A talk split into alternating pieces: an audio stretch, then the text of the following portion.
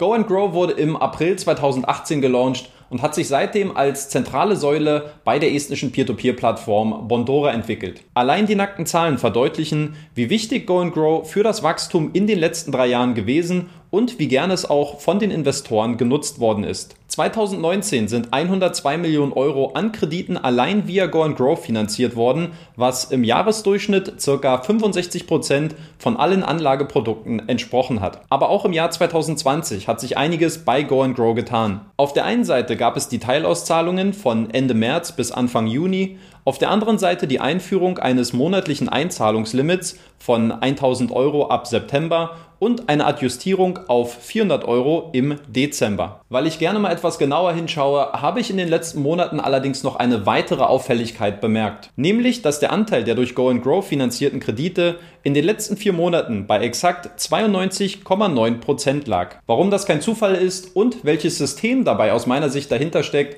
das erfährst du im heutigen Video.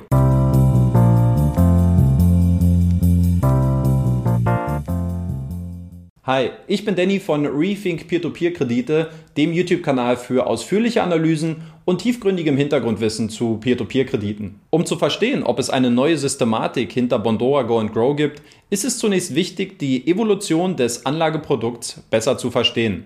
Wie bereits erwähnt, wurde Bondora Go and Grow im April 2018 gelauncht. Während damals nur vereinzelte Anleger in Go and Grow investieren konnten, wurde das Anlageprodukt ab Juni 2018 auch für alle anderen Investoren zugänglich gemacht. Die Popularität nahm in der Folge seinen Lauf. Neben dem Kreditvolumen, was von Monat zu Monat weiter angewachsen ist, stieg auch der prozentuale Anteil der durch Go and Grow finanzierten Kredite an und fand im Oktober 2019 mit 75,81% seinen vermeintlichen und vorläufigen Höhepunkt. Die erste Belastungsprobe musste Go Grow dann im März 2020 bestehen, als deutlich mehr Investoren Geld von Go Grow abziehen wollten, als effektiv durch das Kreditportfolio an erwirtschafteten Mitteln zur Verfügung stand. Während die Teilauszahlungen von Ende März bis Anfang Juni aktiv geblieben sind, wanderten zu dieser Zeit keine neuen Kredite mehr in das Go Grow Kreditportfolio. Zeitgleich konnten die Investoren jedoch weiterhin unbegrenzt neues Geld bei Go Grow anlegen. Dieser Umstand änderte sich dann wiederum im September 2020, als Bondora ein monatliches Einzahlungslimit in Höhe von 1000 Euro festgelegt und dieses im Dezember des gleichen Jahres auf 400 Euro angepasst hat. Die Absicht dahinter scheint relativ eindeutig. Bondora möchte die Schwankungen und die Volatilität bei der Nutzung von Go Grow minimieren. Das Einzahlungslimit hat zur Folge, dass das Angebot künstlich verknappt wird und dass das Go-and-Grow-Portfolio nur noch in kleinen Schritten aufgebaut werden kann. Dadurch werden sich die Investoren zukünftig zweimal überlegen, ob diese ihr Kapital vom Go-and-Grow-Konto wirklich abziehen wollen. Die Folge ist eine bessere Planbarkeit für Bondora und eine sinkende Wahrscheinlichkeit, dass es erneut zu Teilauszahlungen kommen wird. Bondora Go and Grow, das ist aber auch eine Geschichte von Angebot und Nachfrage und wie man neue Kredite auf bestehende Anlageprodukte verteilt. Aktuell beinhaltet das Go and Grow Kreditportfolio mehr als 100.000 Kredite, wodurch täglich zigtausende von Euros an das Unternehmen zurückfließen. Dadurch wird sowohl die Rendite von 6,75% PA sichergestellt, als auch die verfügbare Liquidität für die Investoren. Doch wie wird konkret entschieden, wie neue Kredite zwischen Go Grow und den anderen Anlageprodukten aufgeteilt werden? In der Vergangenheit schien es dafür keinen einheitlichen und systematischen Ansatz gegeben zu haben. Zumindest keinen, der von außen betrachtet offensichtlich schien. Doch eine Antwort im letzten Bondora-Interview deutete bereits darauf hin, welche Veränderungen das Unternehmen ab Ende Oktober, Anfang November vorgenommen hat. How in general do you balance the, the loan attribution throughout or with the different uh, products that you have? Actually, we hadn't reviewed this for, for some time uh, until around six weeks ago.